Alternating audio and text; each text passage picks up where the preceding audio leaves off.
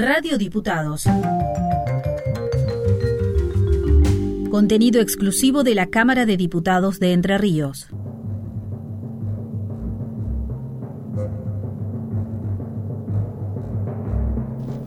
Ensayo General. Un espacio de la Orquesta Sinfónica de Entre Ríos en Radio Diputados. Con la conducción de Paula Osti.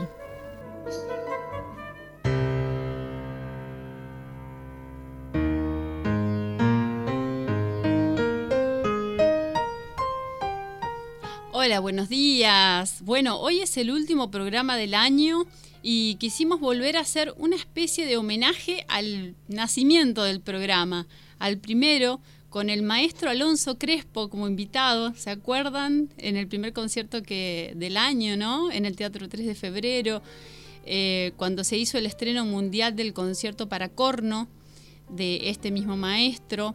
Eh, junto con la Orquesta Sinfónica de Entre Ríos, que lo tuvo a Scott Bohannon como protagonista solista. Eh, bueno, agradecer a esta querida casa que permitió que se anuncie cada concierto del año, recibiendo a directores, invitados y solistas. Y hoy vamos a recibir a tres invitados que nos contarán de sus experiencias, de sus instrumentos, eh, con, un carácter versátil, si no tengo entendido mal, que tiene ese instrumento que puede emitir sonidos suaves y dulces, como ásperos y duros, que es el corno. Eh, tenemos en el piso a Scott Bohannon en el estudio, que es de Estados Unidos, eh, Jorge Montoya que está llegando, que es de Perú, y Germán López de Santa Fe. Así que, hola, bienvenidos. Hola. ¿Cómo andan? ¿Bien? Muy bien. Bueno, y tenemos también, por supuesto, este sábado orquesta, ¿no? Tenemos eh, concierto de la orquesta, el último del año, en la vieja usina, a las 20.30, entrada gratuita, eh, con obras de Beethoven. ¿Y cómo se pronuncia el otro? Short... Shostakovich. Shostakovich, qué difícil. Bueno, Shostakovich. Para mí es difícil. Y estuve chusmeando un poquito eh, me encantó la obra de Beethoven, la, la, primera. Qué preciosa. Ustedes la, bueno, ya la han estado eh, viendo, ¿no es cierto? ¿Cuáles le gustó más así para ensayar hasta ahora? Para ensayar es, más divertido de tocar Shostakovich. ¿Shostakovich? Sí, sí. Ah, mira. Pero Beethoven tiene, tiene su desafío, pero es más, más clásico. Eh. El corno es más como una parte extra de timbal. Mientras Shostakovich es, es, cromático. Entonces hay mucho más nota para tocar. Claro. Claro, vos lo ves desde el punto de vista de tu instrumento. claro. Y yo lo veo como público. bueno, a mí me gustó. Bueno, tendré que escuchar otra vez. Ahora prestar atención a esto que vos me decís eh, para escuchar, escuchar a Shostakovich. Bueno, quiero que me cuenten este, el corno es un instrumento muy particular, eh, tiene la forma de un caracol, todo que se va envolviendo, tiene como 5 o 6 metros, ¿no es cierto? Más o menos, ¿cuántos metros tendrá? Y no sé exactamente, pero sí. Eh. Aproximadamente. 3 metros y medio, 4. 3 metros y medio, 4. Bueno, vos estudiaste en Santa Fe, vos estudiaste en Estados Unidos. Bueno, ¿me quieren contar sus experiencias? A ver, vamos a comparar cómo es estudiar en Santa Fe, cómo es estudiar en Estados Unidos. ¿Usted, maestro? Eh, a ver, Scott. ¿Experiencia en, qué, cosas? Eh, ¿Desde qué año, eh, cuántos años tenías vos cuando empezaste con el corno, por ejemplo? Ah, yo tenía, a ver, yo estuve en el quinto grado, en, en primaria, cuando arrancó. Y yo con el corno porque era lo más barato para alquilar en el año. Claro. y bueno, pero después me encanta el sonido y yo quedé ahí con el corno. Y desde ahí estoy estudiando ah, hasta que mi tercer año realmente de universidad, cuando encontré Myron Bloom y que él me, me, me, saca todos los malos hábitos y arrancar de cero.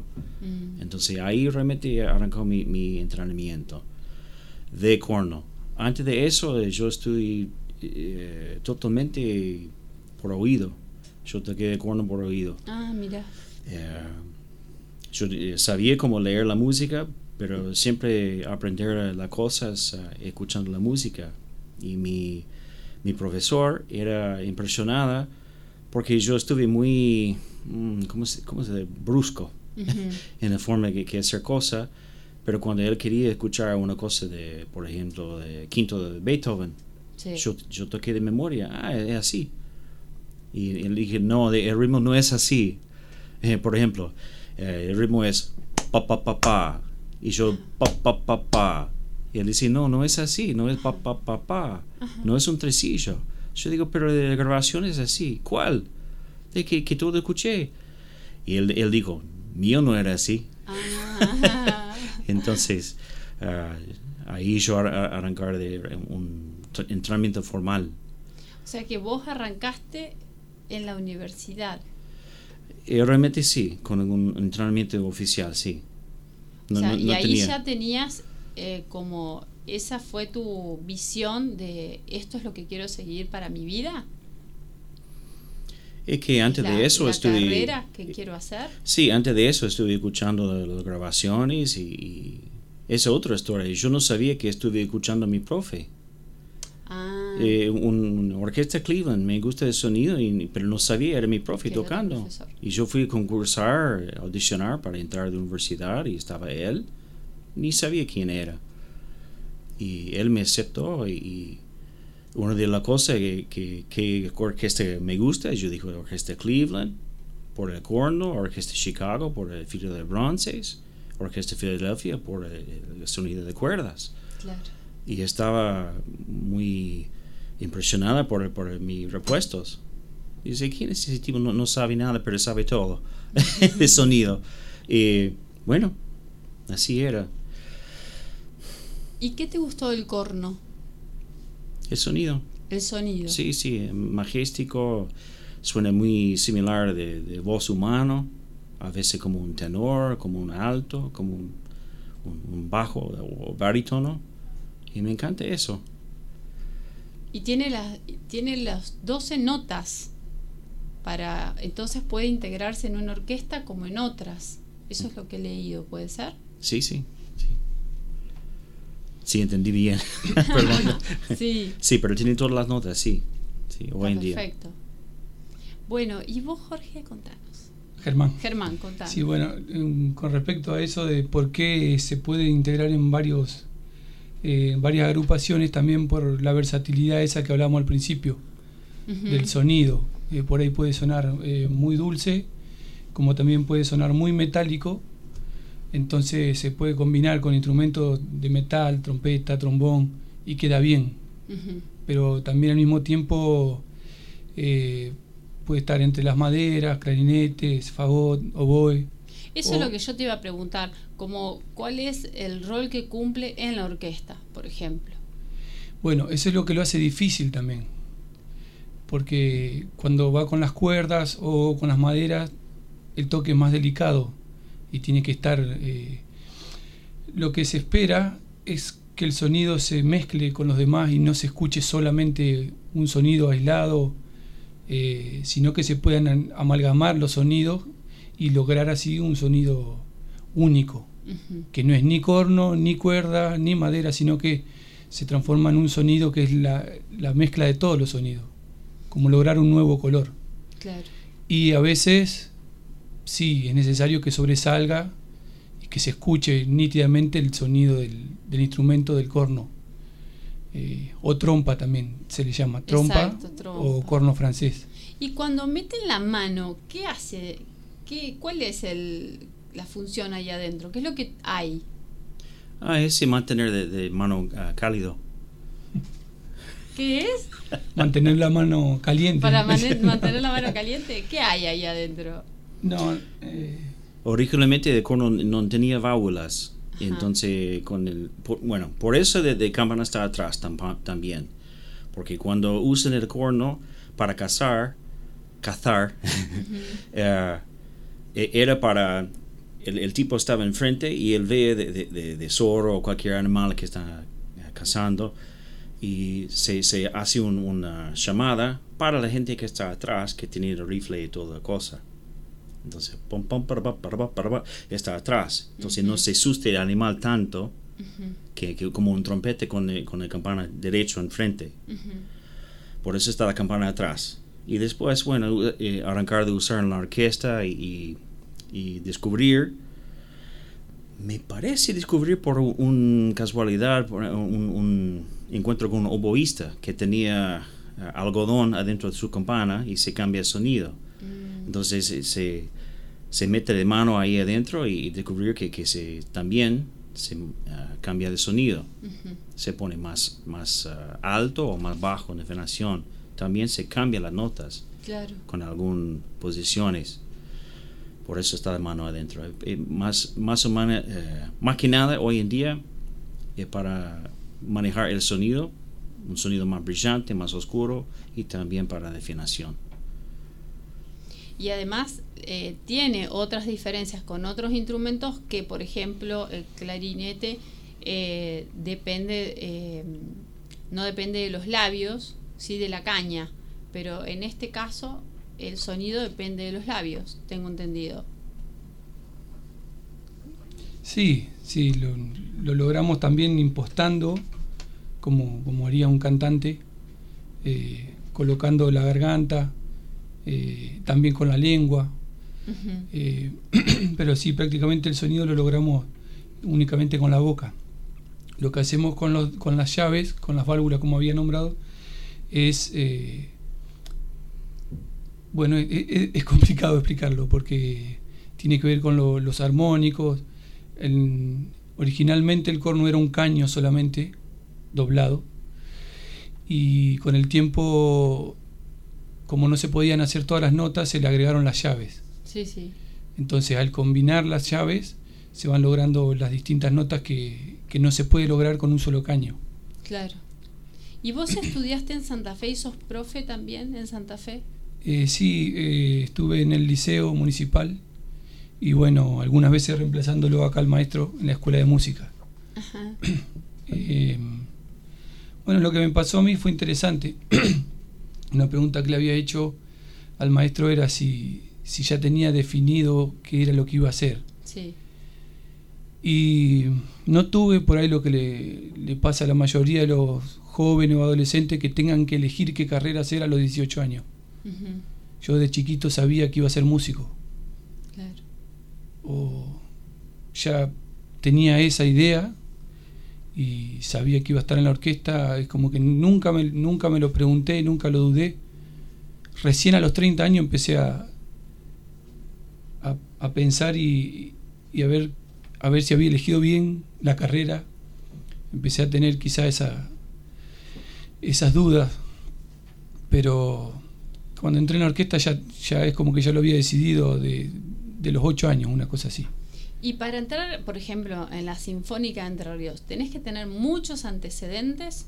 Por ejemplo, alguien que esté estudiando, que esté escuchando en este momento, tiene que tener cuántos antecedentes o cuáles son importantes que estén, por ejemplo. Bueno, un consejo a cada chico que esté estudiando es que busque un profesor que ya o que ya esté en la orquesta o que esté en otra orquesta mejor en lo posible. Eh, porque mm, si no estás adentro de la orquesta es, eh, difícil de, saber qué es lo que tenés que hacer en el concurso, qué es lo que se espera de, una persona para, para, poder cumplir con el trabajo. Y lo sabe alguien que ya está dentro de la orquesta. Por eso siempre es bueno que el profesor sea de una orquesta. Y que haya pasado por que haya pasado. orquesta, exacto.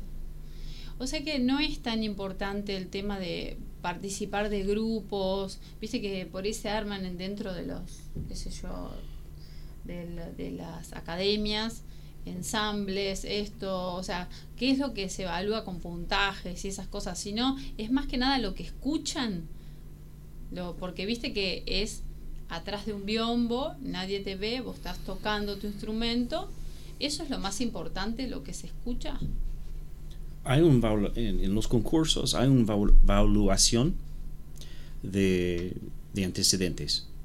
Entonces, uh, quién tiene un, buen entrenamiento, quién está ya tocando en otra orquesta, es importante eso. Ah, ese para tener la oportunidad de tocar en concurso. Y bueno, pero no todos tienen el mismo ah, puntaje en, en esa cosa. En ese eh, momento de concurso, ¿qué es más importante es cómo suena. ¿Cómo suena? Especialmente al director. Porque últimamente el director tiene ah, para decir quién, quién gusta o quién no. Y el jurado también tiene un, voto en eso, pero más que nada es uh, mayormente de, uh, decisión del director. Entonces, el concursante tiene que tocar bien, afinado, eh, las notas eh, ahí, por supuesto, eh, y está musical. Y es una un persona que suena interesante. Esto es importante. Muy bien. No, es importante para los que empiezan porque pueden, digamos, estar perdidos y no saber por dónde ir. Entonces, para mí siempre es importante dar por esos consejos a las personas, eh, sobre todo porque cuando empiezan desde niños, eh, después, por ejemplo, transitan y van hacia el secundario y ya empiezan a viajar a, otros, a otras provincias para tomar clases con y así van conociendo diferentes profesores, maestros, y así van formando sus carreras, digamos. Yo la otra vez leí en una entrevista que había un director de corno, que, o un maestro de corno, que él prefería no tocar frente al estudiante para no eh, mostrarle cómo tocaba, que prefería que sea espontánea eh, digamos, el modo de tocar de su estudiante. No mostrarle él cómo se hace. No sé qué piensan ustedes. ¿Ustedes han necesitado de, sus maestros y escuchar a sus maestros o no?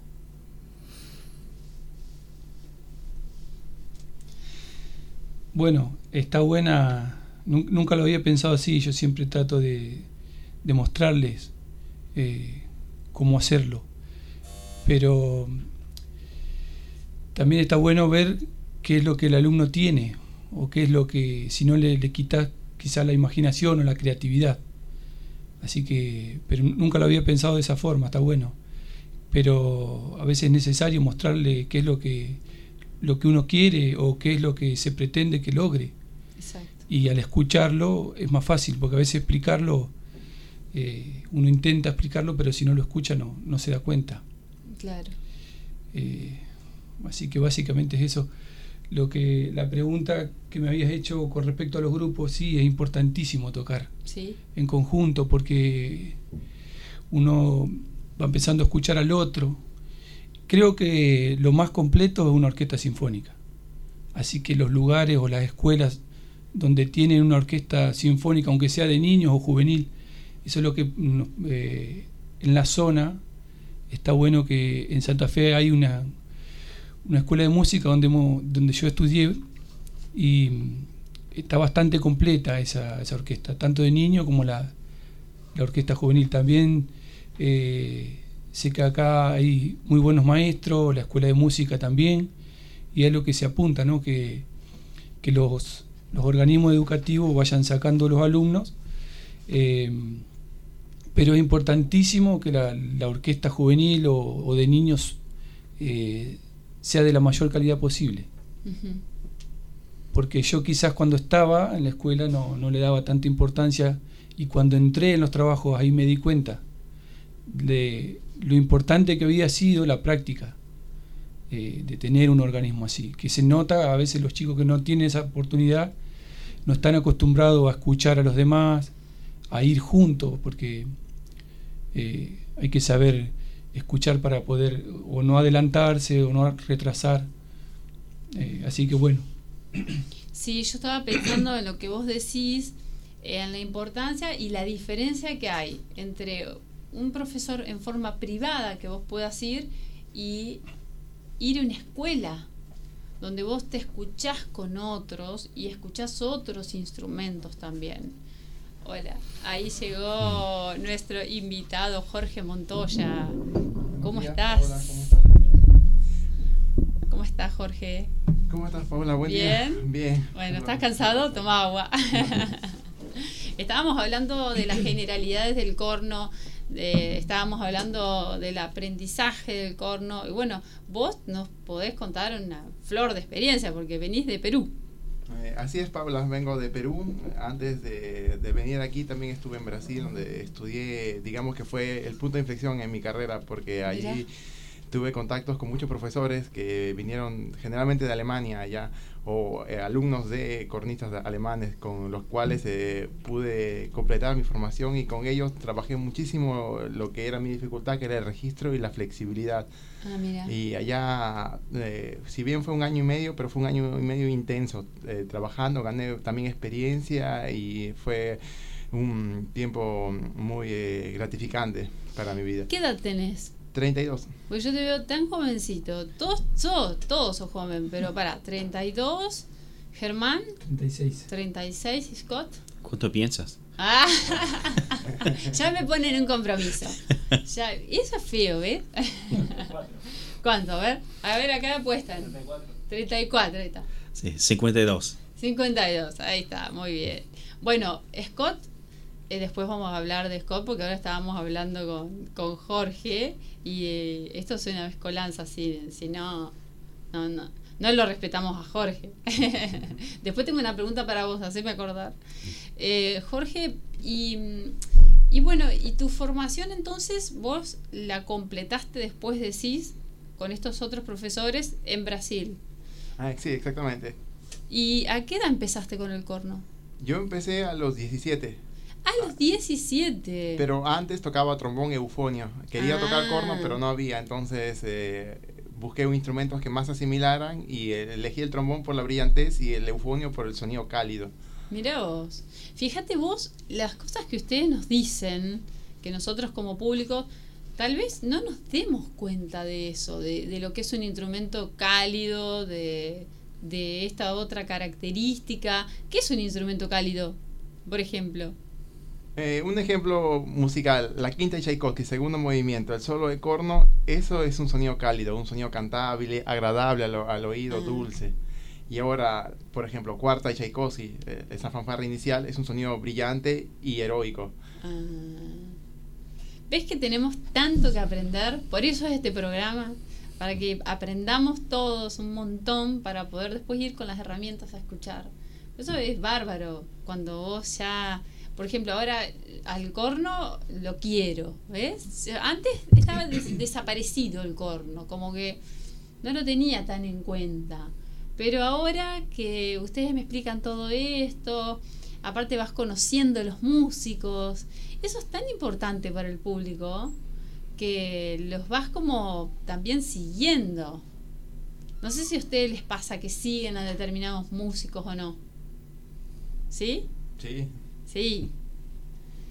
¿Ustedes, Scott? ¿No? ¿No seguís a nadie? ¿Te seguís a vos solo? ¿Te escuchás? y- Eh, perdón, eh, por mi castellano, no entendí tu, tu pregunta. Claro, es que si seguís, tenés como personas que admirás y escuchás. Ah, que, eh, eh, ¿Quién son mi, mi... Sí, tus maestros. ejemplos. Ese algo. ¿a quién Claro, claro. Bueno, Si como, tenés, como digo no. antes, eh, de- de- siempre yo en, encanta de, de sonido de, fila de corno en, en ah, Cleveland, en la orquesta de Cleveland. Eh, pero más que eso, también eh, es eh, el sonido de, corno vienés. Ah, que es un, un corno especial, que es, no hay muchos lugares que tocan en, en ese instrumento aparte de ahí, me parece en Escocia también. Pero ese instrumento eh, eh, es un sonido que es muy cálido, muy dulce, en los ah, registros mezzo piano, mezzo fuerte. Pero cuando se pone fuerte, fortísimo, es muy poderoso el sonido. El sonido, si, si alguien sabe, el video de Héroe, de Richard Strauss, también de Sinfonía Alpina. Es un sonido muy heroico, poderoso. Bueno, normalmente en las orquestas, ¿cuántos cornos hay? ¿Dos o tres? Por lo menos cuatro, ¿Cuatro? sí. Por lo menos cuatro tiene que eh, ¿Y en la tener. Entre Ríos? Ah, somos cuatro en ese momento, ah, pero ah, tenemos que estar cinco. Mirá vos, yo pensaba que era menos por el potencial. del- No, no, del- hay, cuatro, corno. hay cuatro partes reales usualmente. Ajá. Algunas sinfonías, algunos conciertos, hay tres cornos, ¿Pero tocan dos todos? cornos. Usualmente, sí. Usualmente tocan todos. Sí. Mirá vos. Si no, es, es más como una orquesta cámara. Si no tiene los Ah, cuatro voces. si no Pero son, son voces reales. Ah, porque cada uno tiene diferentes sonidos. Exactamente. No, eh, registros, ¿Cómo le notas. llaman? Registros. Sí, Ah, perfecto. y distintas notas. O sea, uno tiene más grave, otro tiene. y así. Ah, mira qué bien. Mira todo lo que vamos aprendiendo. Eh, Jorge, y bueno, vos a los 17 años te encontraste con este instrumento y lo elegiste directamente. Eh, de hecho, lo conocía desde pequeño. Mis papás siempre fueron eh, amantes de la música clásica y siempre me llamó la atención el sonido del corno. Lo vi por enciclopedias, lo, lo vi en imágenes, sabía cómo sonaba, pero no tuve la oportunidad hasta los 17. Y cuando tuve los 17, eh, cambié, dejé el trombón y el eufonio por el cambio de boquillas también, que al dedicarse a un instrumento como el corno requiere una dedicación exclusiva, porque si uno está cambiando instrumentos no se consigue esa sonoridad dulce, esa sonoridad eh, característica, ¿no? Que justamente todos somos cornistas por el sonido. Es el sonido del corno lo que, lo que nos llamó a este instrumento. A ese instrumento. Qué bien. ¿Y hace cuánto estás en la Orquesta Sinfónica de Entre Ríos? Desde finales de febrero del 2019. 19, ajá. ¿Y te vas a quedar acá ya? ¿Ya está? ¿A vivir? Mm, Sí, ¿Sí? Sí. ¿Te, te gusta? eh, bueno, vos vivís en Santa Fe. sí, vivo en Santa ¿Por Fe. qué vivís en Santa Fe? Eh, porque allá hay mucha, mucha, eh, mucho movimiento cultural. Hay banda, está la banda sinfónica, está la otra orquesta también, Santa Fe, que también algunas ¿Pertenecés veces. la otra orquesta no, sinfónica? pero algunas veces me invitan para tocar, entonces eh, hay mucho, mucho movimiento musical allá. Y también trabajo allá en la escuela de música también, como sería algo así como monitor en la, en la banda juvenil, ¿no? Como tocando y dando instrucciones al, a, los, a los cornistas o, al- o a los otros metales que están también. ¿Y te integraste también en las escuelas como los chicos? Eh, en la escuela de música de Santa Fe, Sí. ahí estoy eh, cumpliendo unas horas cátedra, pero eh, en lo que es orquesta escuela, acá aún no intenté, mandé un- algunos mails para intentar comunicarme, pero aún no, no obtuve respuesta. Acá en... Las orquestas de escuela sí, Entre Ríos. Ah. No sabía que había orquesta escuela. Yo te, en- de- sabía de la de la de tango, que es nueva, de la Water, pero no sabía que había otra.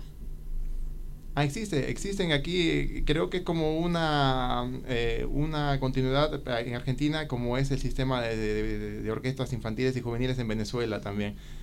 Y existe... Ah, está la de, sí, la de infantiles, eh, sí, la Claro. de juveniles. Exactamente, pero no tienen cornos. Eh, Ah. Justamente como decía Scott, el corno es un instrumento muy importante en la música. Sí, Desde eh, antiguamente, clasicismo, y antes usaban dos cornos. De, a partir de ya de clasicismo tardío en adelante, de cuatro cornos, y en el romanticismo hay obras que llevan hasta ocho cornos. hasta ocho cornos. La alpina, la sinfonía alpina, por ejemplo, lleva ocho cornos en fila y diez cornos externos. Bueno, y mientras ustedes se pueden ir preparando, alguien que me puede ir contando el concierto del 17. ¿Quién puede? ¿Quién quiere? A ver, Eh, ¿Para decir algo de, de música? sí, para contarnos de con qué nos vamos a encontrar el público este sábado. Mientras los otros chicos se van preparando sus cornos. Eh, bueno, eh, vamos a tocar de quinto de Sinfonía de Shostakovich. Sí. Ah, es una sinfonía eh, mu- mucha eh, mucha cosa política que estaba eh, en guerra en ese momento. Ah, eh, estuve contando un- una historia sobre la música el otro día en, nuestro ensayo ah, parcial que hay un, parte que vamos a tocar me parece. Ah, en ese momento tenemos que tener un, un- foto, eh, como película en nuestra mente, una imagen, que es como una armada que está en la distancia, arranca así, medio misterioso, pero también de marcha. Y vos estás ahí y, vos ves que la armada viene y arrancar la música lenta. Bom, bim, bo, bo, ta, ta, ta, ti, ta, ta. Tenés ese ritmo. Pasa un momento y como la armada se veo que estás ahí y sos como un, criminal antes de, antes de ese lado, sos de enemigo y ellos siguen, est- está aprovechando más rápido, más rápido, siguiendo, siguiéndote y la música está más rápido también. Y llega el momento que ellos están atrás, y vos cuentas que ellos están atrás de vos y vos gritás en angustia y la música llega ahí. Eh, muy, muy emocionante la música. Qué hermoso. No sé si esa es de mi, mi imagen que Shostakovich tenía, Ajá. pero yo sé que eh, la música habla esa a mí. En el último momento hay un gran solo de corno que es, eh, es glorioso y me imagino de, de- de cielo. Bueno, hay muchas imágenes, ¿no? Que se evocan con la música. Sí, Eh, siempre que hablo con el público, a la salida escucho también que dicen, yo me imaginé tal cosa, tal otra. Hay mucho de, de la imaginación, aunque la persona tal vez no sepa de qué se trata esa música. Mm, Eh, a mí me pasaba cuando, cuando yo era chiquita, que iba a los ocho años a escuchar la orquesta, y escuchaba la orquesta y por, por arriba mío veía como que proyectaba una película. Alguna cuestión así, como que se proyectaban así imágenes. Y eso era que era chiquitita. Así que imagínense por ahí las personas más grandes, mayores, eh, que tienen otra riqueza para, qué sé yo, para proyectar. Eh, bueno, es muy interesante, digamos, y también eh, es terapéutico la música. Bueno, acá están armando Bueno. todo. Quería comentar algo con respecto al- a lo que nosotros tocamos ahí, justamente lo que hablaba Scott. Eh, representa a los tanques de guerra, Ajá. porque mm, justamente ellos estaban en guerra y tuvimos un compañero ruso, eh, Eugenio, ya se jubiló hace poquito. eh, él nos contaba que, por ejemplo, la séptima sinfonía, Shostakovich la, la compone estando en la guerra. Y un dato que él no, no- nos contaba así como algo interesante, algo inusual, es que la orquesta sinfónica seguía tocando Ajá. durante la guerra y la entrada que se pagaba en ese momento era entrar con un con un tarrito con un con un brasero Ah, mira. esa era la entrada por el frío que hacía Vos. así que entraban al teatro con un Con con, un con una brasa Mirá encendida y la orquesta sinfónica seguía tocando para poder animar al pueblo así que casi todas las noches había concierto Claro. para poder mantener el ánimo del, del pueblo. Que incluso escuché un detalle de que se racionaba la comida, todos comían una feta de pan y a los músicos por tener esa tarea le daban dos fetas de pan. Claro. ¿Y ustedes cuando van al concierto, es una fiesta? ¿Es, es algo que les gusta hacer? ¿Es algo de... va más allá de la música? ¿Es de reencontrarse con los compañeros? ¿Qué les sucede a ustedes? Y es todo un, todo un combo. Todo un combo. Sí. Depende también del concierto, depende del lugar, depende de un montón de cosas. Claro. Eh, pero siempre es un trabajo. Siempre es un trabajo. Y estamos tratando de, de hacer lo mejor que, que es posible en el momento y aceptar el resultado también, porque si no, ese se pone un una bajón. Si cosas no, no, no andan como quieren, Exacto. entonces no es fácil, psicológicamente no es fácil. Hay muchos factores eh, de confianza de, de alto, eh, eh, estimo, a veces sufre Sí. con ese, ese batalla.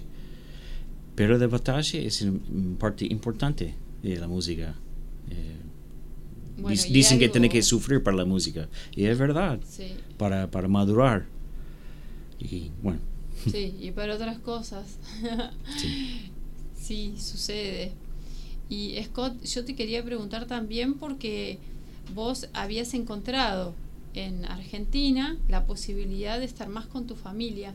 Eso es lo que yo quería rescatar también de una de las cosas que vos una vez me habías dicho, que, en la, que la orquesta te había permitido estar más tiempo. En cambio, en otros lugares tenías que trabajar más. ¿Puede ser? Sí, en Estados Unidos yo estuve parte de, cinco orquestas. Wow. Todo al mismo tiempo.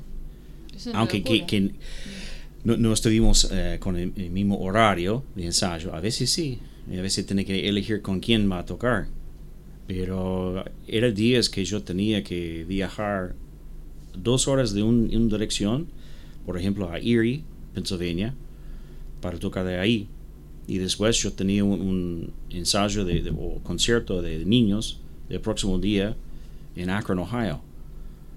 A la tarde del mismo día yo tenía un ensayo eh, en Wheeling, West Virginia. sí, era loco. ¿Te volvías loco? Era loco. Eh, entonces nunca estuve en casa. Claro. Y mi hija, más o menos, estaba crecida por una niñera. O sea que te animaste y te viniste. Sí, era un concurso acá en Orquesta Paraná.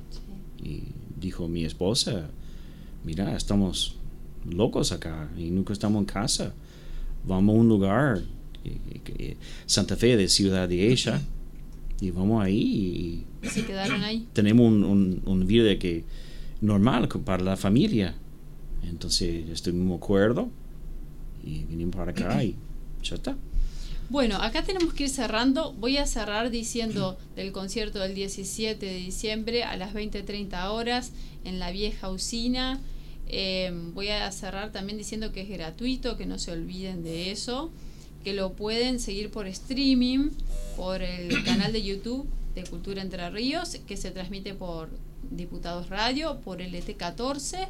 Y vamos a cerrar este programa, último programa del año, con estos tres cornos espectaculares de Scott Bohannon, Jorge Montoya, Germán López. Y los escuchamos y nos vamos.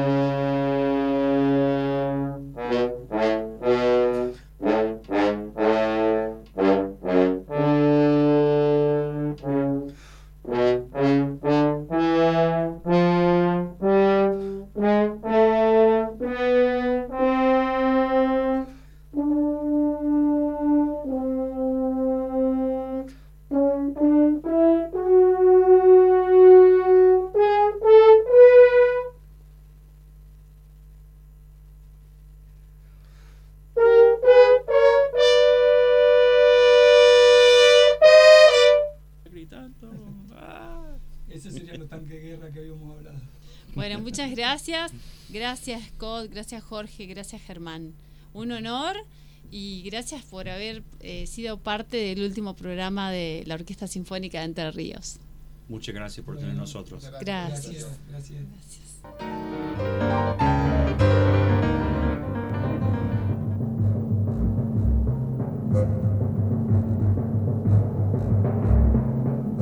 Este fue un espacio de la Orquesta Sinfónica de Entre Ríos nos volvemos a encontrar en el próximo ensayo general.